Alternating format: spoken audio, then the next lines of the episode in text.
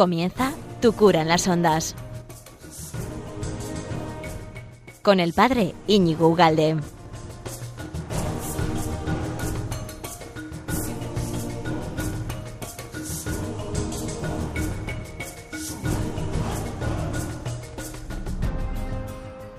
Muy buenos días, amigo de Radio María. ¿Qué tal estás? Y espero que estés bien, tan bien como nosotros. Eh, estamos a gusto, estamos ya en julio, mañana San Fermín, eh, no sé si te juro, San Fermín, el chupinazo, etcétera, etcétera, estamos bien a gusto. Y, y- y hoy vamos a estar también muy a gusto en este programa como te prometí, porque te sé que te acuerdas perfectamente.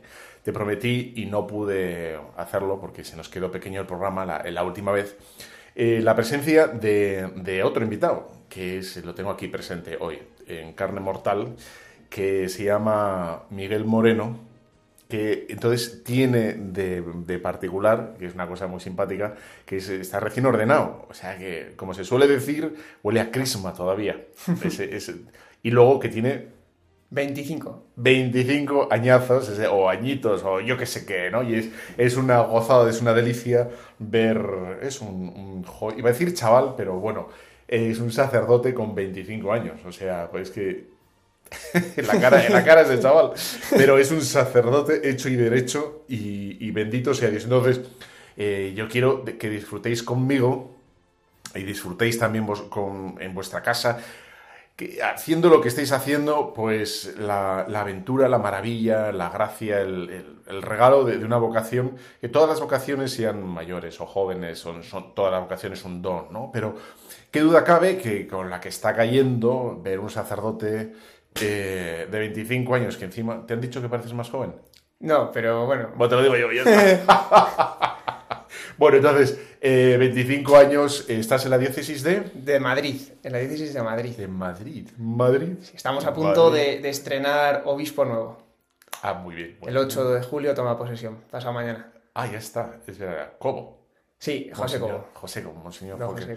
Bien, pues le encomendamos ya para que ¿no? el Señor le, le dé luces y fortaleza. Luces para acertar y fortaleza para ¿no? tirar para adelante. Y bueno, 25 años. Casi, casi yo diría que tiene un punto de escándalo, ¿no? Como decir, 25 años, ¿no? Eh, te habrán dicho de todo, ¿eh? que no sabes lo que es la vida, que disfrutes, o no te han dicho nada. ¿Cómo va todo esto? ¿O cómo Bueno. empieza? ¿Cómo, ¿Por dónde quieres empezar? Por donde tú me digas. Yo, bueno, primero buenos días a, a todos. Eh, no sé, no sé por dónde empezar. Si la gente le llama la atención, le llama la atención la juventud. Cuando mu- muchos me lo dicen, en, pues si cojo un taxi, no suelo coger un taxi, pero bueno, alguna vez pues hay que cogerlo. Y, y entonces es el pie para empezar a hablar con, oye, usted es muy joven, padre. Sí, sí. En la parroquia ya no me lo dicen, pero bueno, no sé, a la gente le llama la atención, ¿no? Bueno, porque o sea, se supone que ahora mismo no tiene por qué darse, o sea, ahora te mueves a otro continente y en absoluto es así, pero ahora juventud tiene un punto como de desorientación en el sentido de, de todavía la gente como quiere seguir aprovechando la juventud y no quiere de- de- definirse o decidirse por nada, ¿no? Eso sería, no tiene que ser siempre y no, pero en general nuestra juventud es así, ¿no? Quiere, quiere aprovechar, es consciente de que la juventud se esfuma. Entonces, lo que quiere hacer la gente ahora es aprovechar, ¿no? No, no cerrar ninguna puerta. Y sin embargo, tú has cerrado todas. Bueno, las he abierto todas. Yo le daba al Señor lo mejor, que es pues la vida desde el principio, ¿no? Y a- a cuando iba a entrar al seminario, sí que me dijeron, pues después de acabar el cole, ¿no? Yo terminé, ya en primero de bachillerato tenía claro que, que quería entrar al seminario. ¿A los y- 10? 10 y 16 o 17, no sé. Y, y entonces cuando lo dije, pues oye, ¿por qué no? Pues, bien, está bien, pero ¿por qué no estudias una carrera antes o conoces un poco más el mundo antes de ser sacerdote? Pues es muy duro, es una responsabilidad. Bueno, sí, sí, pero no sé, yo es que mi corazón me pide esto. Y, y esperar pues sería, si es de Dios, bien, pero, pero no, no, no era lo- lo- la primera opción, ¿no? Y entonces nada, me arriesgué y estoy contentísimo. Y eso que hay gente que te mira bien y gente que te mira mal, ¿no? Y hay gente que dice, pero este niñato, ¿qué hace aquí? Y Sí. otros que, pues al contrario. A mí me impresiona mucho confesar. A la gente más mayor, digo, ¿quién soy yo para confesar a esta señora que lleva viniendo a misa más años de los que yo tengo? Sí. Pero claro, te das cuenta de que, que es que soy sacerdote, ¿no? Y no, no soy yo el que está en el confesionario, no soy yo el que celebra la misa, es el Señor. Es Cristo, es Cristo. Oye, y por, vamos a darle para atrás, al botón para atrás. ¿eh? Sí, rebobinamos. Eh, Rebobinamos un poco y vamos hasta los 16 por ahí y dices, Eh, ¿qué- o sea, lo de la vocación, ¿qué es eso de la vocación? ¿no? Porque tu familia te inculcan algo, Sí, la vocación es un misterio, ¿no? es un misterio grande. Y mi familia, yo soy el mayor de cuatro hermanos. Mis hermanos, eh, bueno, somos todos muy seguidos, ¿no? Nos llevo- yo me llevo seis años con el pequeño, Juan, Gonzalo y Andrés, ¿no? Yo el mayor, Miguel. Y mis padres, pues desde pequeños nos han llevado a misa, mi padre iba a misa todos los días, entonces yo, bueno, hubo un momento en mi vida que, que dije, y si papá va a misa, ¿por qué yo no? Y, y empecé a acompañarle a ir a misa todos los días, como en primero de la ESO. Y bueno, entonces, eh, pues el Señor fue trabajando también mi corazón. Es que no, no- no sería capaz de explicarlo, ¿no? Pero hay un momento en mi vida que, que digo, sacerdote, ¿no? Y parece que es lo que Dios quiere para mí. Pero ¿Te vamos, acuerdas, ¿Te acuerdas de ese día que, es, que estabas, que, dónde estabas o qué estabas haciendo? ¿Estabas ahí fumando, yo qué sé, o... No, era un jueves santo, un jueves Jueves santo, y pues salíamos de los oficios de Semana Santa, y yo iba como todos los días más, pero, pero me acuerdo que ese día me, me, me impresionó especialmente que el Señor se ha quedado de verdad en la Eucaristía con nosotros. Y pensar en, en lo grande que es una cosa tan pequeña, no, sé, me, eso me dejó como fascinado, ¿no? Y, y se me pasó por primera vez en serio el decir, ¿y si Dios me pide que yo sea sacerdote también? Y bueno, esto quedó ahí con, con 15 años y, y fue madurándose, pues 15, 16, y a los 17 un sacerdote que me veía así, pues que venía a misa y me dijo, oye Miguel, ¿tú nunca has pensado que a lo mejor Dios te pide ser sacerdote?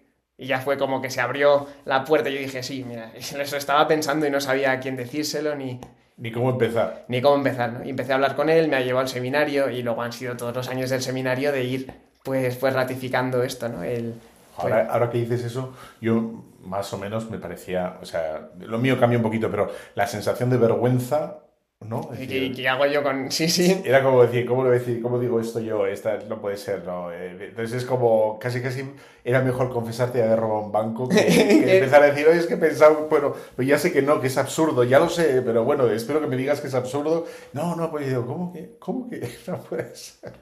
Sí, entonces, bueno, un jueves santo y, y ahí barrunta todo. Ahí barrunto todo, sí, sí. Y, pero empieza ahí y cada vez va más, ¿no? Y es un deseo cada vez más grande, más grande. Y entonces ya cuando llego y lo, lo digo en mi casa y me dicen, oye, ¿por qué no as- esperas y haces una carrera? Pero era un deseo tan grande que no se me pasaba por la cabeza, ¿no? Yo, yo es que no entiendo mi vida si no es entregándosela al Señor. Vamos, para lo que Él quisiera, ¿no? Pero entonces Él ha ido poniendo también las personas, los momentos, como para decir, sí, sí, vas por buen camino. Y el, el otro día, hace dos meses, justo hoy, el 6 de mayo, el cardenal Osoro, pues, me llamó por mi nombre, le dije presente, puso sus manos sobre mi cabeza y dijo, recibe el espíritu de la verdad. Y desde entonces, sacerdote, para siempre. Para siempre, es maravilloso, es maravilloso, sí señor. Ante, bueno, tú, eres joven y, conoces a la juventud mejor que, nosotros, etcétera.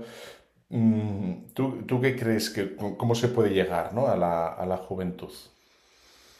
Mm, Yo creo que, que con mucha naturalidad, ¿no? O sea que, bueno, mostrando el rostro de Dios, pero como es, no, no con esquemas preconcebidos, no como un montón de normas que hay que cumplir, sino, sino siendo testigos de, que Dios está vivo, ¿no? Y, y como dice el Papa Francisco, está vivo y te quiere vivo. O sea que Dios es un Dios que quiere lo mejor para nosotros. Y yo creo que la única manera de llegar es con el testimonio. Y claro que hay que estudiar y que hay que saber razonar y defender la fe. Yo soy muy devoto de Santo Tomás, pero, pero a los jóvenes no, no vamos a llegar, ni a los jóvenes ni a los mayores, no por ahí, sino por, por el cariño, por la naturalidad. O sea, bueno, pues que Dios se ha hecho hombre, ¿no? Entonces, siendo muy humanos, podremos llevar a la gente a lo divino. O sea, desde, desde lo más sencillo a... Pero, no sé, yo creo que la sencillez es la clave.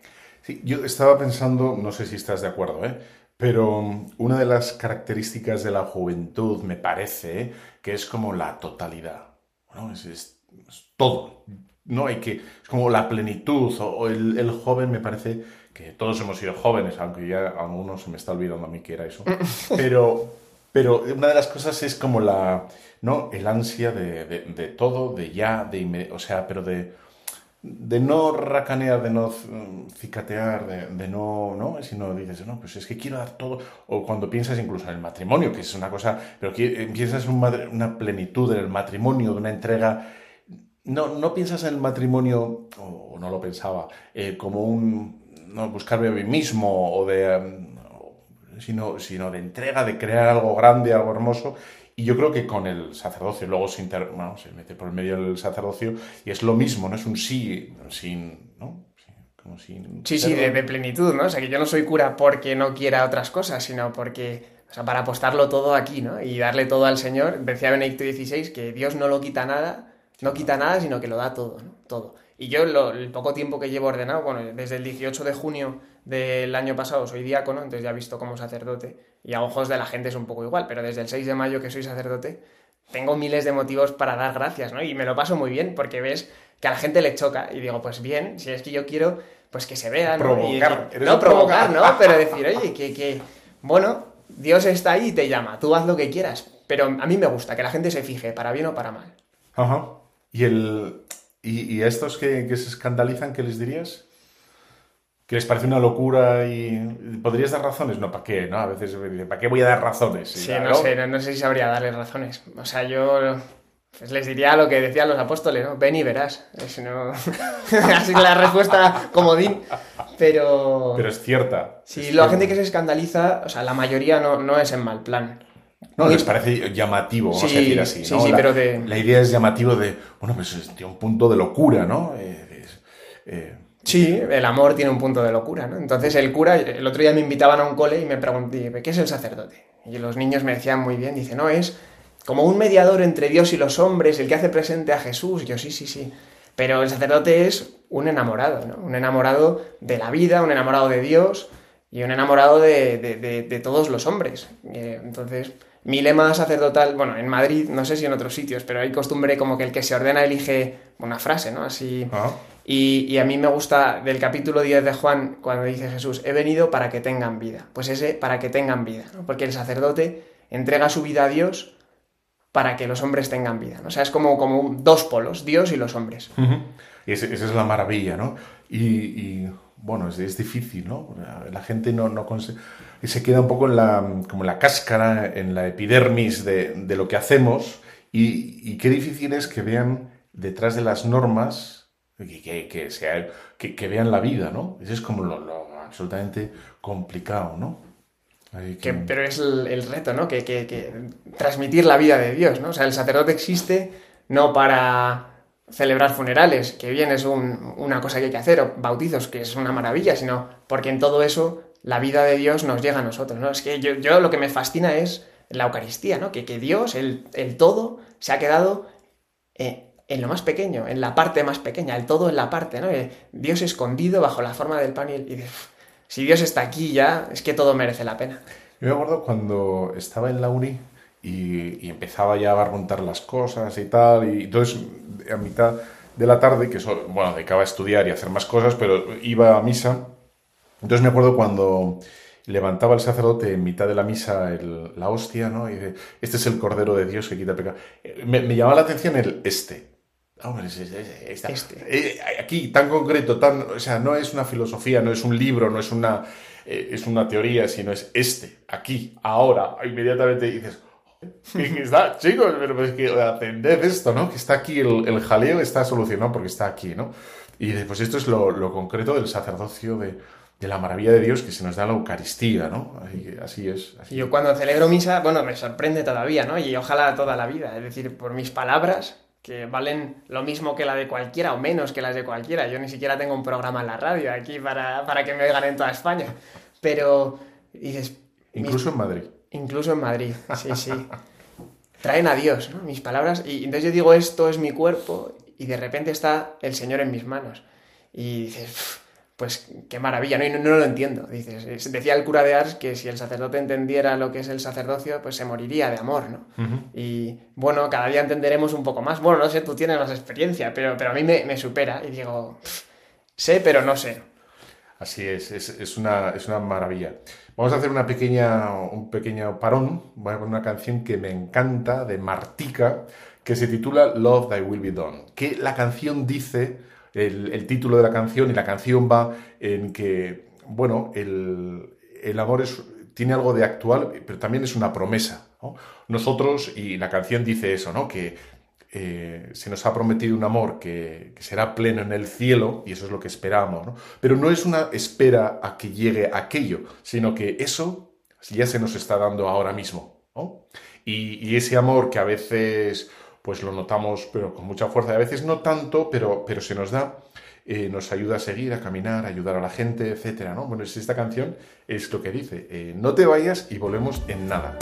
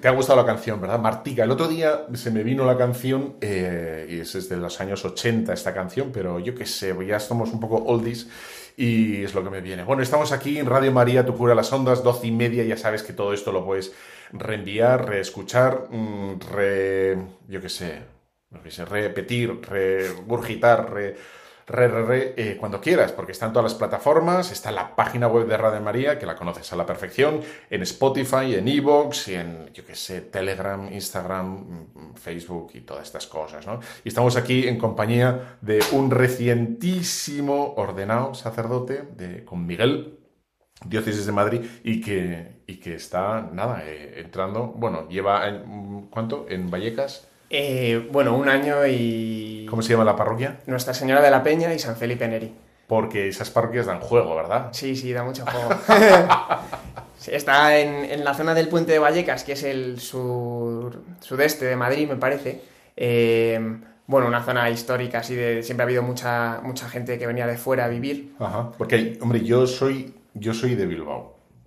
Y a mí Vallecas, o sea, lo que me viene de Vallecas... Me, como me sugiere que es algo emocionante, ¿no? Pero emocionante en el buen sentido, porque la gente eh, es, genial, ¿no? Y ahora es un barrio con mucha gente de fuera de España, con mucha inmigración, sobre todo de, América, y, con muchos niños, ¿no? Yo en mi parroquia estoy encantado, hay un montón de niños en catequesis, hay ah, varios ¿eh? coles, y yo me lo paso fenomenal. Entonces estarás encargado de los niños. Sí, tengo una de las catequesis, las coordino un poco yo, luego hay catequistas, pero yo rezo con ellos siempre antes de empezar, cantamos alguna cancioncilla y, es muy bonito. La verdad que trabajar ahí con los chavales. Luego está como la competencia de la parroquia, espero que luego no me apuñalen por esto, pero em, eh, eh, por desgracia está un poco el tema de las bandas y de como, como una especie de, de pseudo familias que intentan proteger a los chicos que igual están un poco pues más abandonados ¿no? de su casa o porque tienen líos familiares, porque sus padres a saber, ¿no? Y la parroquia tiene ahí una labor muy bonita como de hacer de, no de pseudo familia, sino de familia de verdad. Es decir, oh, aquí oh. apostamos por ti. Muy bonito. Y no, y ahí, vamos, no digo que haya muchos niños que estén metidos en esto, pero la realidad es que están las bandas por un lado y la parroquia por otro. Y, pero es muy bonito. ¿Qué ofrecéis o cómo hacéis eso? Ofrecemos al, Señor. Ofrecéis al Señor. Y en concreto, ¿cómo, pues ¿cómo se articula? Tenemos catequesis de comunión de martes a jueves. Entonces hay como... Los martes hay menos niños porque es el primer año y todavía, bueno, van llegando. pero martes, miércoles y jueves hay como 40 niños en el segundo año de comunión y otros 40 el, el tercer año. Y luego los viernes tenemos la catequesis de confirmación, que vienen unos pues, 60 niños, y, los sábados, por si alguno se ha quedado un poco descolgado y tal, tenemos, trabajamos con los adolescentes, los que están en la ESO. ¿Pero tienes la confirmación con niños? Eh, sí, se confirman en primero de, la ESO. Oh. Y luego se quedan en el grupo de los sábados, ¿no? que también ahí eso ha sido muy chulo. Hemos hecho muchas excursiones, muchos planes. Y, es cuando ya dices, bueno, ya has hecho la comunión, ya te has confirmado, pero te quedas en la parroquia, ¿no? Porque has encontrado algo más. O ese es un poco el, reto. ¿Y, del, con las familias trabajáis? con los eh, Trabajamos, pero nos gustaría trabajar más. O sea, con las familias de los chicos, bueno, les vemos y con algunos más trato que con otros, pero, pero estamos dándole vueltas a cómo eh, llegar a los que no vienen tanto por la parroquia y que a lo mejor dejan a los niños. Porque ahí en Vallecas hay unas varias parroquias que están trabajando muy bien y que están... Sí, muy, muy cerquita de la nuestra está San Ramón Nonato, del padre José Manuel Orcajo, que tiene, o sea, aparte de una labor evangelizadora impresionante, porque tiene un montón de grupos de formación y tiene la cofradía de de Jesús, mm, no sé cómo se apellida, y de María Santísima de la Misericordia. El apellido de Jesús era Nazaret, lo que han puesto ahí no sé. Sí. y, luego tiene una labor social muy grande. Tiene un comedor social, tiene pisos donde acoge a algunas personas sin hogar, tiene cursos de formación profesional para, pues para los que vienen a veces sin papeles y sin nada, para ayudarles un poco a situarse. Tiene un, un mercadillo de ropa que vende pues ropa como a muy buen precio y, pues ayuda a mucha gente y así también pues ayuda a la parroquia a seguir haciendo todas estas cosas. Mm. Entonces es un barrio interesante. Ahí hay trabajo, ahí hay tajo, ahí hay tajo. ¿Y, estáis, eh, sois bien recibidos? ¿Los curas? Sí. Yo sí. Eh, a mí me, me, dijo uno una vez, yo voy vestido de cura y a veces me gusta llevar la sotana. Y uno me dijo, qué valor ir con la sotana por Vallecas. Y yo digo, no, no, en Vallecas no me miran mal, donde peor te miran es en el centro, la gente así que, bueno... Es curioso la imagen, o sea, digamos como las, la imagen que se proyecta en los medios ¿no? Eh, de comunicación y luego la realidad, ¿no? que, que la realidad va por, por, otro camino distinto. ¿no? Aunque es verdad, la influencia que tienen los medios es muy fuerte, etcétera, pero sí, la gente no es tan. En fin, ¿no? No, no, yo veo que nos tienen mucho cariño. Los que van por la parroquia, desde luego, pero luego gente, pues eso, que te conoce del barrio, te saluda. Eh, no sé, no, suelen insultar por la calle y, de hecho en Vallecas menos, ¿no? O sea, igual eso en el centro alguno o en el metro te miran un poco peor, pero en la calle de, la gente muy, muy sencilla y muy buena. Alguna nada Oye, y de los, si vamos para atrás, de, tus amigos eh, del colegio, ¿Qué dicen? ¿O guardas contacto con ellos? Sí, con algunos guardo contacto. Bueno, eh, yo me cambié de cole al final en bachillerato, entonces los de bachillerato, como me conocían menos, ya me conocieron un poco con, la idea de, pues, de que iba a entrar al seminario. Les llamó la atención cuando se enteraron, ¿no? oye, pero ¿de verdad vas a, vas a...? Sí, sí. Los que más se sorprendieron fueron mis hermanos. Porque un día pues estábamos, volvíamos de... Uno de mis hermanos tuvo partido y fuimos todos a acompañarle y a la que volvíamos Aprovechaste. Sí, les dije, ¿veis ese edificio del fondo? Ah, sí, sí. Es el seminario, ¿no? Ah, sí, sí, sí, el seminario. Pues ahí voy a vivir el año que viene. ¿Y cómo? Y todavía se acordan, cuando me ordené me lo dijeron, Miguel, el día que nos dijiste que te ibas al seminario, no sé, qué raro, ¿no? Nos quedamos todos cao y tal, Sí, luego en mi familia, pues no sé si se lo esperaban o no, pero ha sido muy bonito. muchos de mi familia no van a misa así habitualmente. Mis padres y mis hermanos sí, pero mis primos, mis tíos y tal, son pocos los que, los que van a misa. Pero con lo de la ordenación mm, han estado muy cerca ¿no? Eh, del Señor, porque han estado muy cerca de mí. Y han venido a la primera misa, han venido a la misa en mi parroquia, han venido a la ordenación. Y bueno, yo creo que también el Señor puede hacer ahí cosas. Absolutamente, absolutamente, sí, señor. Oye, tu padre estará que no cabe, ¿no? Sí, mis padres, muy... mi padre no paraba de llorar. En, espero, bueno, como no, no, creo que lo escuche, pero si lo escucha que me... Ya haremos que lo escuche, sí, señor. En la ordenación lloraba un montón. Papá, ¿cómo llorabas? No, no, es la alergia, tal. Hasta que un cura le dijo, no, hombre, que el don de lágrimas es una cosa del Señor. Y entonces ya en la primera misa, bueno, como sí, sí, es que es un don de lágrimas, ¿no? Es, bueno, es bueno. Hay que dar gracias. Y mis padres están muy contentos. También a ellos se les hizo raro. Al principio, pues, al principio eso, con 18 años te vas de casa porque te vas al seminario ya para, para no volver. Y, y, yo sé que les costó un poco. Pero el día que se lo dije, les dije, oye, pues, pues estoy pensando ir al seminario, lo he rezado mucho. Eh, lo primero que me dijeron fue, Miguel, nosotros te vamos a apoyar en todo. Luego ya la siguiente sugerencia fue, pero ¿por qué no estudias una carrera primero? Y la tercera fue, hagas lo que hagas, cuenta con nosotros. Y desde que entré hasta ahora, siete años después, han estado al lado. Y también ellos han ido haciendo su camino. O sea, el Señor llama a uno, pero los padres, no sé, han estado muy cerca del seminario, han venido a, pues cuando había alguna cosa para padres, eh, yo les he visto, pues han rezado mucho por mí, por todos los sacerdotes, han ido a otras ordenaciones, aparte de la mía. Y, bueno, Es, que, es que recibir en la familia, ¿no? Eh, es, como una campanada en mitad de la noche. La gente está, bueno, a lo suyo en el, sentido de, bueno, pues la vida, la vida, la vida, y de ¡pum! Y dices, quiero ser sacerdote. Y de, ¿qué? ¿Qué? O sea, es como una llamada de, ¿no? Despertar a... bueno, claro, efectivamente, si estás yendo a misa todos los días o todos los domingos, alguien tiene que estar en el altar. ¿No? Alguien tiene que subir al altar. O sea, no vale, entre comillas, ¿no? Consumir el sacerdocio de otros. Sí, mi padre me decía, yo he rezado desde pequeño, Miguel, mucho por las vocaciones. Y lo sigo haciendo, pero nunca había rezado para que salieran de casa. Y dice, pero... Sí, como diciendo, tienen que salir, saldrán, pero, pero por pero no te imaginas que de tu familia, y, pero están contentísimos. Sí, sí. Y cuando voy con ellos de viaje, pues ya se han acostumbrado a que nos mire la gente, porque claro, yo tengo cara como si tuviera 20 años, tengo 25 y mis hermanos son más o menos de la edad, entonces pues... ¿Tú eres el...? El primero, el mayor. El, mayor. Aunque el que me sigue parece más mayor. Tiene barba, es más alto. Y dicen, ah, tu hermano mayor. Y yo, no, no. sí, señor. ¿Y, ¿Y a los jóvenes qué les dirías?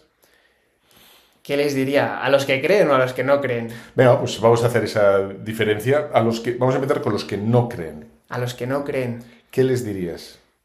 Que que busquen ¿no? el sentido de la vida. No digo que busquen a Dios en la Biblia o que busquen, no digo que vayan a misa porque igual se aburren, pero que busquen y que no se cansen de buscar, ¿no? Y que, se enamoren también de, de, la vida, porque Dios está en medio, ¿no? Y si tú te enamoras de lo pequeño encontrarás a Dios. Decía Santa Teresa Benedicta de la Cruz, Edith Stein, que el que busca la verdad, sea o no consciente de ello, busca a Dios. Pues yo diría un poco en esta línea el que el que ama la vida y el que ama lo bueno, ama a Dios, ¿no? Y bueno, no, no quiero hacer aquí, no sé, como no creo que escuchen Radio María, da igual, pero que busquen. ¿Cómo que no escuchan? Bueno, igual sí, porque esto se conecta en el coche solo y no sabes. Y a los que creen yo les diría lo mismo, ¿no? Que busquen a Dios y que, y que sean valientes para, poner, para ponerse delante de Dios. Y, oye, aquí estoy, Señor, para hacer tu voluntad, no la mía. Eso es para los creyentes, ¿no? Y uno, una de, los, de las pegas que veo eh, con los jóvenes buenos, los que van a misa, los que están, eh, veo cierto un peligro. Bueno, nos pasa a todos, ¿vale? O sea que no esto es esto me pasa, me puede pasar a mí, te puede pasar a ti o a ti que me oyes o lo que sea, ¿no? Que es una especie como de equilibrio o de, de guardar, ¿no? O nadar entre dos aguas, intentar, pues eso, rezar un poquitito, pero disfrutar aunque se puede disfrutar siendo del Señor, la trampa sería, bueno, yo no me acabo de entregar, no acabo de rezar, no acabo de entregar, ¿no? Meter la cabeza en la oración, en la Eucaristía. Sí, vivo la Eucaristía, rezo un poco, etc. Pero, pero luego, como hay campos de mi vida en los que no dejo que entre Dios, ¿no? A lo mejor en la diversión, ¿no? Donde ya tengo una diversión prefijada que tiene que ser, pues eso, ¿no? Bueno, pues se te va un poco la mano con el alcohol o se te va un poco la mano con, no sé, ¿no? Eh, bueno, pues eso me parece, ¿cómo, cómo podríamos hacer eso que... Porque si no, desactivas mucho la, fuerza de la oración, ¿no? Se queda como sin fuerza, se queda como a medio y, no acaba de ser atractiva. Al final acaba siendo una carga, ¿no? Porque tu corazoncito, que solo puede estar en un sitio, no puede estar más, va a estar tiene que estar, ¿no? Nadie puede servir a dos, a dos señores, ¿no? A Dios y al dinero, al placer y al Señor, a la diversión o a mis proyectos y tal. Em, ¿tú, ¿tú, lo ves? O... A mí me ayuda para eso pensar que somos hijos de Dios, ¿no? Y, pero me ayuda para eso y para todo, porque cuando a la hora de irte a confesar, eh, pues, qué vergüenza, no sé qué, pero dices, bueno, es que voy a pedirle perdón a Dios, que es mi Padre, ¿no? Entonces como que lo, enfocas todo desde el punto de vista de que Dios te ama, ¿no? Y te está mirando con cariño y te sostiene. Y desde el resto de la vida, pues si vivimos todo sabiendo que estamos en las manos de Dios, yo me levanto por la mañana y, rezo, ¿no? Y a la Virgen, pues, pues te entrego todo mi día. y sé que luego voy a clase, ya he terminado de estudiar. Estoy Ya se, ya se terminó. Pero bueno, ahora pues con mi nueva vida, ¿no? Pero, y aunque no, si, si fuera un joven normal y fuera a trabajar, dices, pues, pues puedo ir a trabajar como hijo de Dios. Y sabiendo que, que, que más allá del fracaso y del éxito, hay alguien con mayúscula que me ama. Y para quien soy importante. Y luego con mis amigos igual, que, que puedo pasármelo fenomenal sabiendo que soy hijo de Dios, ¿no? Y mm, bueno, entonces eso también te ayuda a ir enfocando y pues a lo mejor irme de botellón al Parque del Oeste, que es un parque que está en Madrid, pues no es eh, el planazo, ¿no? Para, para un hijo de Dios, pero irme a tomar algo con mis amigos y no lo sé, pues sí, ¿no? O sea, bueno, desde el- sa- sabiendo que, que estamos en las manos de Dios siempre, ¿no? que no es como que Dios nos mira y nos deja de mirar, sino que Dios nos cuida hasta cuando estamos más lejos de Él. Ya. Pues eh, estaba pensando en, en el tema este de, de ir a trabajar, etcétera, y que quizá uno de los problemas que tenemos ahora es que una- la nueva esclavitud es el, el trabajar para ganar dinero, ¿no? Y que, que- Yo es que eso no lo he vivido, pero pero, pero la mentalidad de la Sí. gente es que es muy triste, porque es muy reductivista, es trabajo porque necesito dinero, es de tal manera que, que tienes toda una vida enfocada, es vacía, ¿no? O sea, y, y tienes que buscar algo que te guste, pero ahí no estaría la vida, el sentido sería el cobrar al final, ¿no? Entonces no sería el... Y nosotros los sacerdotes, aunque es verdad que cobramos y nos pagan, sería gracias a Dios, o sea, disfrutamos de, de todos los días, de lo que estamos haciendo, de nuestras catequesis, de nuestras misas, y eso es lo que tienen que hacer también los, los laicos, conseguir, ¿no? Encontrar en su trabajo esa, esa maravilla de decir, bueno, que por supuesto que todo trabajador merece su salario y que pero sería una trampa enorme estar solo pensando en el salario, ¿no? En- para luego hacer mis proyectos en verano, mis consumos, etcétera. Sería como muy reductivo a la hora de buscar el, el sentido de las cosas, ¿no? Y bueno, sería intentar ayudar a la gente, ¿no? Que, que le diera una, una vuelta, etcétera, etcétera, ¿no? Bueno, ¿qué proyectos tienes para, para este año en tu nueva parroquia? En Pues- tu parroquia. En mi parroquia, sí, sí.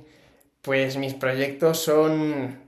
Yo cuando me ordené dije, hice como un plan pastoral, así como los obispos. Entonces, en la primera homilía, bueno, estoy soltando aquí el rollo a, a los Tiemblen, oyentes. tiemblen obispos, porque ya aquí recién ordenado ya tiene plan pastoral. Plan pastoral.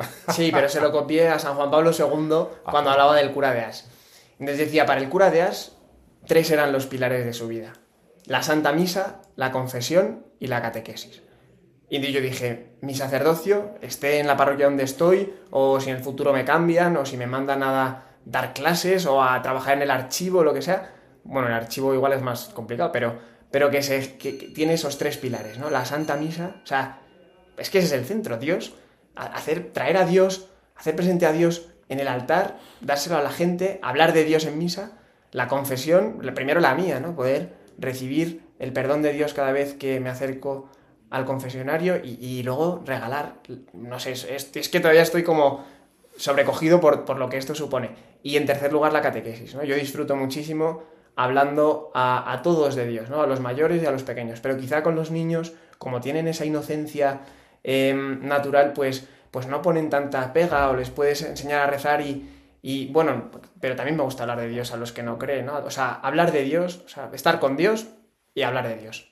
Y ese es mi plan para el año que viene, para el siguiente. Hasta que te mueras dentro de muchos años, muy arrugadillo y hayas dado mucho, mucho juego en la iglesia, allí donde te ponga la iglesia, ya está. Pues te agradezco un montón. ¿Qué tienes, eh, ¿Quieres añadir algo más? ¿Algún saludo, agradecimiento? Bueno, a ti por invitarme, No, nada, hombre. que me disculpen los oyentes todas las chapas estas, pero sí pedir un favor. Eh, como, como hoy es el aniversario de nuestra ordenación, nos ordenamos 14 sacerdotes eh, el 6 de mayo. Pues bueno, ya que seguro que rezan por los sacerdotes, pero si hoy se acuerdan especialmente pues de estos, no 14, 12, de estos 12 que nos ordenamos, eh, pues, pues será un- una gran alegría también. Estupendo, cuenta con ello. Pues, pues nada, muchísimas gracias por, por venir a este programa, este, este pedacito de Radio María que llega a tantos rincones y hace tanto bien. Y nada, también por descontado que, que la gente va a rezar por ti y por todos los sacerdotes. Bueno, hacemos una pequeña parada, eh, una pausa musical y seguimos. No te vayas.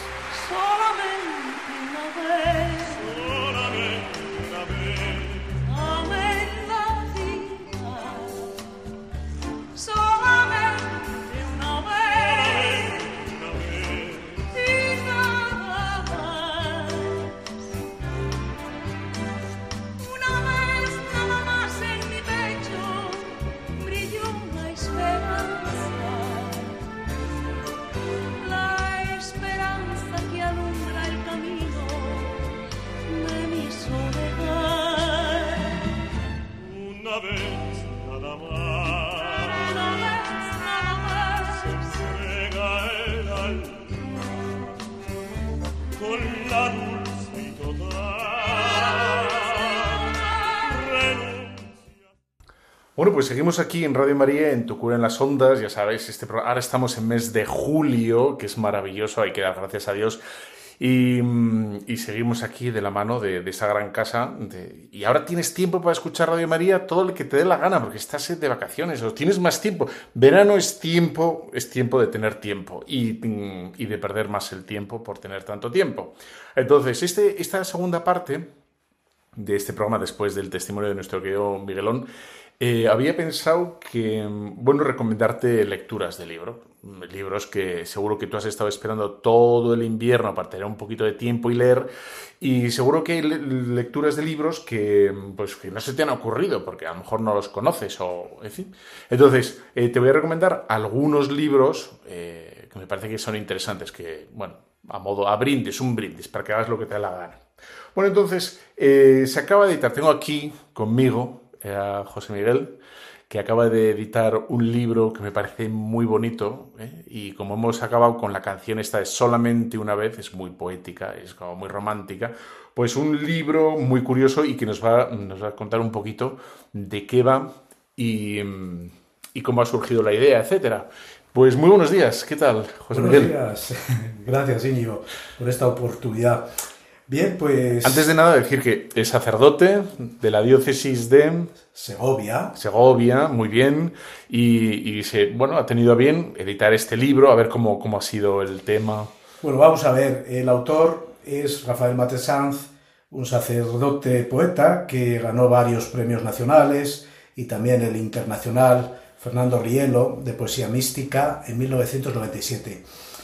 Una enfermedad tremenda, pues se nos lo llevó, ¿eh? algo joven, y su obra pues quedó en un monasterio y hace cuatro años es cuando lo hemos podido recuperar y estamos tratando de, porque aunque él publicó varios libros en vida, pero claro, es una obra muy prolífica, sobre todo es un gran sonetista y tiene más, más de mil poemas, ¿no? Entonces eh, se nos ocurrió que se podría publicar un libro dedicado a santos con poemas suyos.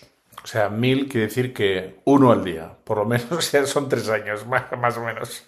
Ya lo creo, era muy trabajador, sí. Pero bueno, el que has editado veo que es delgadín, no Sí, es- asusta, no asusta. Es para viajar en Ryanair, es estrechito, pequeñito, Ah, muy bien, cuadradito. muy bien. Y entonces, pues están los poemas, siguiendo un poquito el calendario litúrgico, lógicamente no dedicó poemas a todos los santos.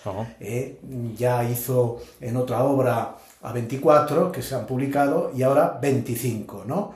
Entonces, Por ejemplo, ¿qué, qué santos, en esta edición que tienes, eh, a qué santos se ha dedicado? Pues hay santos, digamos, de toda la historia de la Iglesia. ¿eh? Lo que llama un poco más la atención es que hay santos en parte cercanos a nosotros, como por ejemplo Santa Soledad Torres Acosta, y como también Santa Juana Jugán, eh, de modo que, bueno, también San José María Escribá, mm, santos contemporáneos, por así decirlo, Ajá. pero también, pues, eh, Santo Tomás de Aquino, eh, los, grandes clásicos. místicos, los clásicos, pues también, ¿no? Ahí está, sí señor. Y entonces, ¿tú cómo has descubierto esto? ¿Cómo es la historia para llegar a- hasta aquí? Bien, eh, bueno, este libro fue una oferta del Centro Segoviano de Madrid, donde se nos ofreció la posibilidad de editar algunas de sus obras que no se han publicado, ¿no? Entonces, pues pensamos que como hoy se habla mm, menos de santidad o eh, los santos nos, digamos, ¿quién conoce la vida de santos? Pues, pues no tanta gente, poquito, ¿no? parece que no vende, ¿no? Eh, claro, y entonces Parece, parece. pues dijimos, pues vamos a publicar esto. Y el título es muy sugerente, porque Luces Cortas eh, se refiere a los que ya tenemos fe y podemos descubrir en estos poemas pues algunos acentos, algunos matices que nos ayudan a disfrutar más de este don que hemos recibido, que es la fe. Y Luces Largas pues es buscando precisamente a los agnósticos, a los no practicantes, eh, a los ateos, pues para que, bueno, se encuentren con Dios, si es posible, como le ocurrió a Paul Claudel al contemplar una imagen gótica de la Virgen entrando en Notre Dame, ¿no? Por ejemplo, ¿no? Sí. O sea, esto que el Papa Benedicto XVI hablaba del atrio de los gentiles, pues va en esta línea. Entonces, junto a los poemas hay unas ilustraciones muy hermosas que hemos buscado.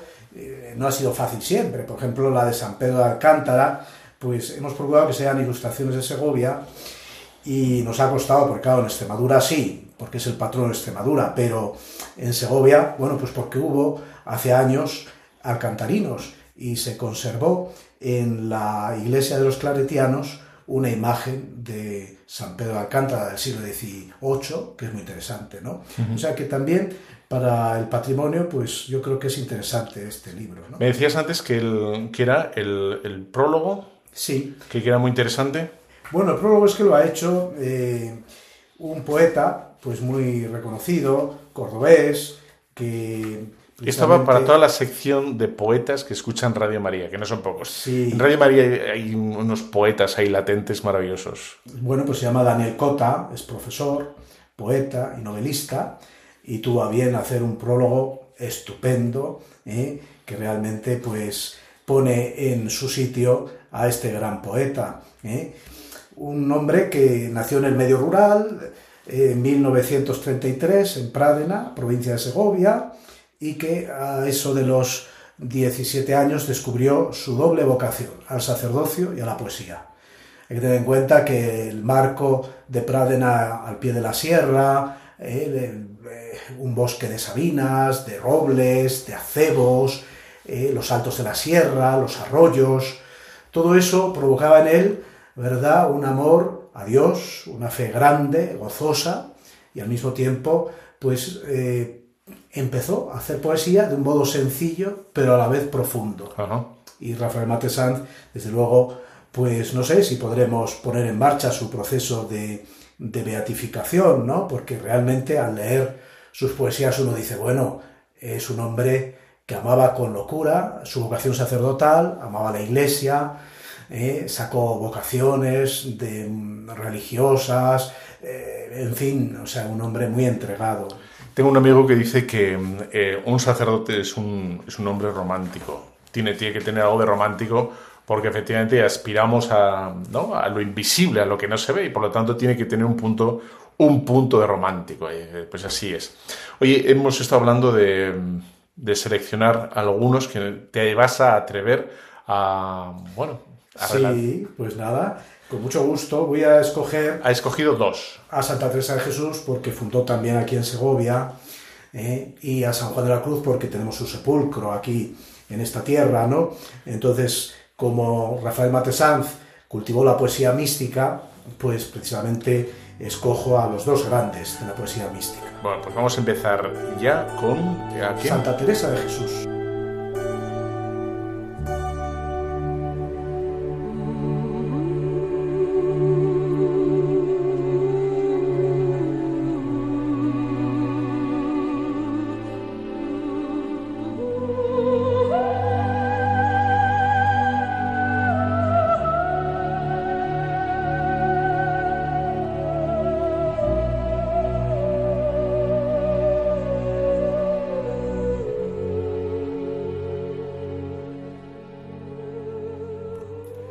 Llamas de Jesús más que Teresa, más que doctora mística que escribe, más que monja andariega, más que Madre Teresa, más que santa. Te llamas de Jesús, tu vida entera pertenece a Jesús, Él es tu dueño, Señor de tus entrañas, propietario de tus latidos, siempre enamorado. Te llamas de Jesús, ya no cabes en otro nombre con frontera humana. De Jesús, la hermosura de tus ojos. De Jesús, el ingenio sonriente de tu palabra escrita o pronunciada. De Jesús, tus agobios caminantes. De Jesús, tus desvelos fundadores. De Jesús, tus silencios encendidos. De Jesús, tu vivir para sembrarte en la tierra con sed contemplativa. De Jesús para alzar palomarcitos con palomas de vírgenes azules. De Jesús como lámpara que alumbra el gozo del asombro enamorado. Te llamas de Jesús. Eres el trigo que nace de sus besos regalados. La Virgen Nazarena te alimenta con sangre de Jesús, para que seas eterna sembradora de esperanza, palabra llana, manuscrita y viva, que convoca a vivir en las moradas del amor infinito. Te llamas de Jesús. Serás por siempre robo querido de su llama viva. Prenderás con tus sílabas ardientes todos los cielos de mediocridades. Fundirás en tu cálida locura los cálculos sin alas de los tibios. Te llamas de Jesús. Él es tu dueño y tú, la dueña de su luz divina y de su blanca humanidad nutriente.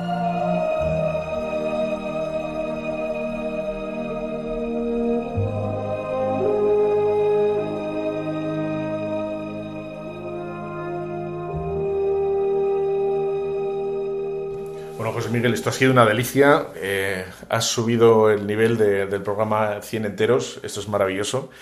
Y, bueno, y si a alguien le ha gustado, ¿no? Creo que me estabas diciendo que hay algo en la red para que la gente pueda conocer más eh, sus poemas o su figura. Sí, pusimos en marcha, bueno, se creó una asociación ¿eh? civil, ¿eh? aunque, bueno, pues con el tiempo puede ser también canónica, ¿no? El caso es que entre las iniciativas que se han tomado, aparte de recitales, pues es el crear un blog. Y llevamos ya cuatro años con él, y siendo lo que es poesía mística, pues ya hemos eh, superado 16.000 visitas, ¿no?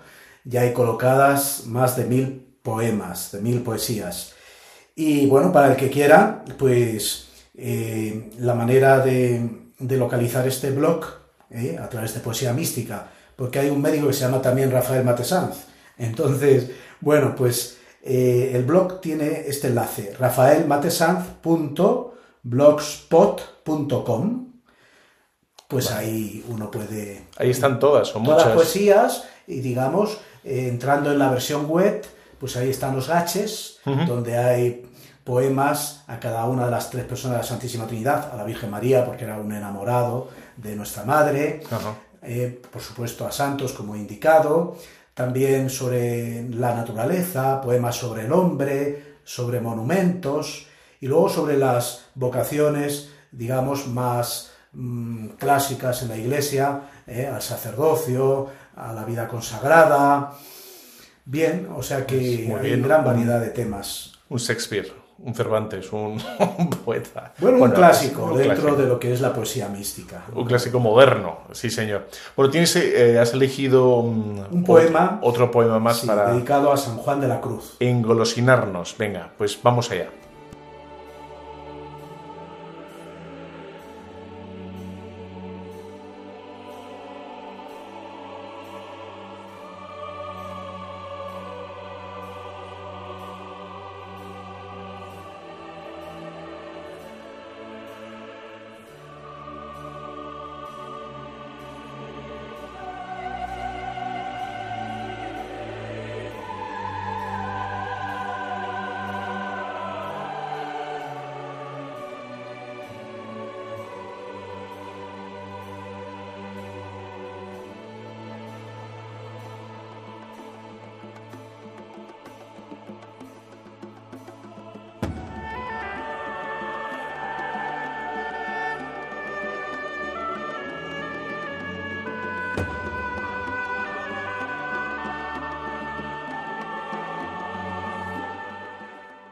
Gratitud y súplica a Juan de la Cruz.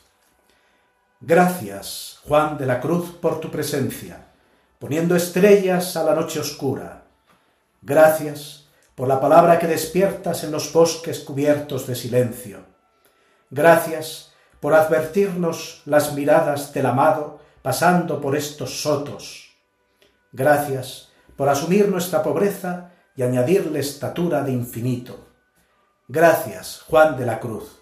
Tú nos motivas a caminar a zaga de su huella. Tú señalas alturas y te ofreces a darnos clase de alpinismo amable, encendiendo poemas en la nieve. Gracias, Juan de la Cruz, por haber dado empleo de amor a nuestras horas muertas. Contigo, Juan, Tenemos sed ardiente y buscamos la fuente en el desierto. Contigo, toda ciencia, trascendiendo, encontramos la causa de la ciencia.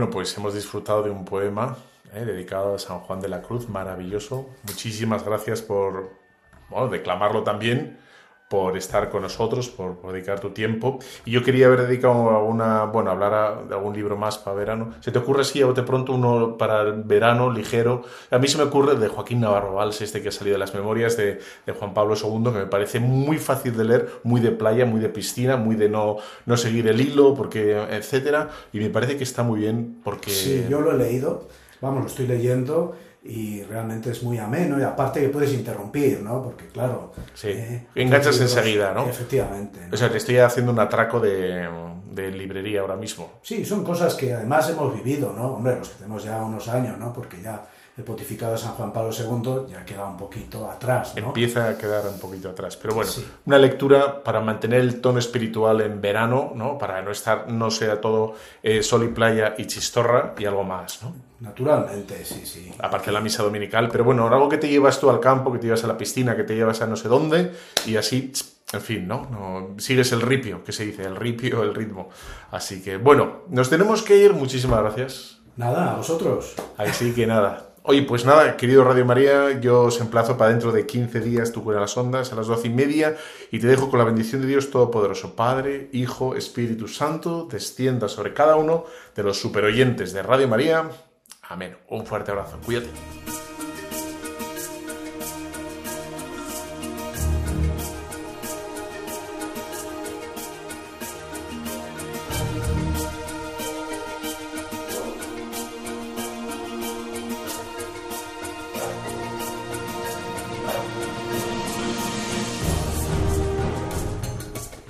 Han escuchado Tu cura en las ondas con el padre Íñigo Ugalde.